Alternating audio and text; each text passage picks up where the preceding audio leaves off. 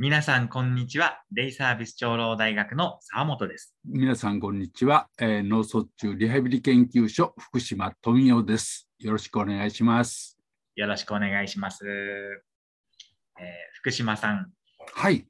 先日の高知県リハビリテーション研究会のですね、あのー研究大会、お疲れ様でした。とても素晴らしかったです。あ、ありがとうございます。えーそうですね、聞いていらっしゃる皆様のためにご説明いたしますと、高知県の、えーリハビリテーション研究会というところでの年に1回の研究大会で、人生会議はい。というのをテーマにですね、研究大会があったんですけれども、福島さんがその総合司会を務められまして、はい、あの、僕、パネルディスカッションの、はい。あの、コーディネーターという、まあ、一部分です よ。やらせてもらいました。あの、リモートでのね、大会でしたけれども、すごく勉強になりました。いやいや、お恥ずかしい。もう、本当にね、失敗ばっかりやったから、は恥ずかしいです。全然ね、もう、すごく慣れてらっしゃるように見えましたああ、よかった。相田先生、あの、はい講演をしていただいた東京大学のはい相田先生の、相田薫子先はい。生の、あの、講義を聞きまして、僕自身も、あの、人生会議について、ちょっと誤解していた部分があったんですけど、うんうんうんうん、あの、すごくね、勉強になりました。うん。やっぱりあの人生会議のあの初めの段階から関わってる先生ですからねやっぱかなりこう内容がこうなんていうし,、まあ、しっかりって僕らが言うとはいかんろけどすごくこう分かりやすく、うん、すごいええ機会だったと思いますね。人生会議は一度ポスターでネットで炎上した、うん、炎上した事件もあって、ね、やはりその、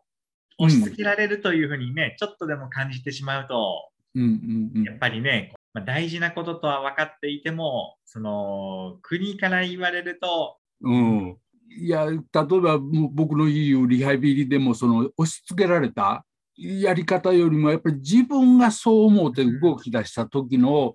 動きの幅っていうのはやっぱり大きくなっていくから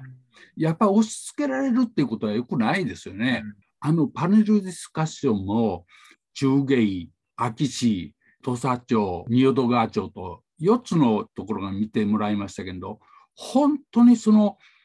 看取りについて話し合う段階に行くまでの手法っていうのがそれぞれの地域のやり方というかねこれが本当に面白いと思うんですよ。例えばあの仁淀川町のフレイルチェックもですけど安芸市のあの演劇をそのお医者さんとか消防とかそういう現職の人たちが一緒になって作り上げたと。あの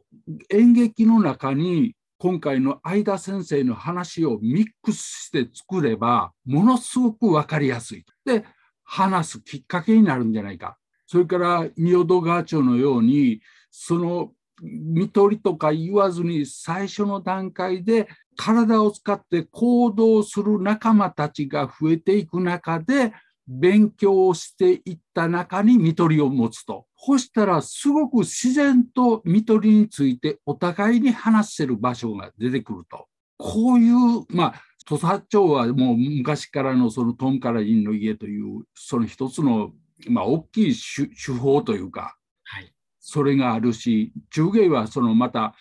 各専門家が本当に種類が多くのその専門家が集って話し合いをする場を持っているというもう本当にこの4社4用本当にすごいですね。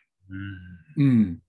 だからこれが例えば、えー、土佐町が秋の方式とか中芸の方式をちょっとどこかをひひっつけるだけでもう大きい輪ができそうな感じがしますね。そうですね。うん本当、それぞれの地域、ね、独独自にね、皆さん頑張ってらっしゃるので、それがまたこういう研究大会を通じてね、ノウハウを共有して、そうです。学び合っていくことで、また違う方向でもね、前進していきますよね。あのまだ決まってはないですけども、はい。あのその夜終わってからの反省会をして、はいさ3時間半ぐらい すっごいみんなでもう濃密に激論を交わしたというかえその中でやっぱりその各地の人たちが、ー。うんそうしたらやっぱりこれで委員会を立ち上げろやないかと。うんうん。そうしてみんながお互いにそれで刺激をし学んでいくことをやっぱり今止めたらいかんねえという話になってあの委員会を立ち上げるっていうことを今度またあの本当の 本当のって言ったらおかしいけどあの実行委員会のお疲れさんの時に話をもう一回しようじゃないかという話をしてます。すごい前向きでしょ。前向きですね。うん、だからもうすごいこうみんながいあの時を感じれたっていうのは嬉しいですね。素晴らしい研究大会、ありがとうございました。いえいえそんなに言っていただいたお答えありがとうございます。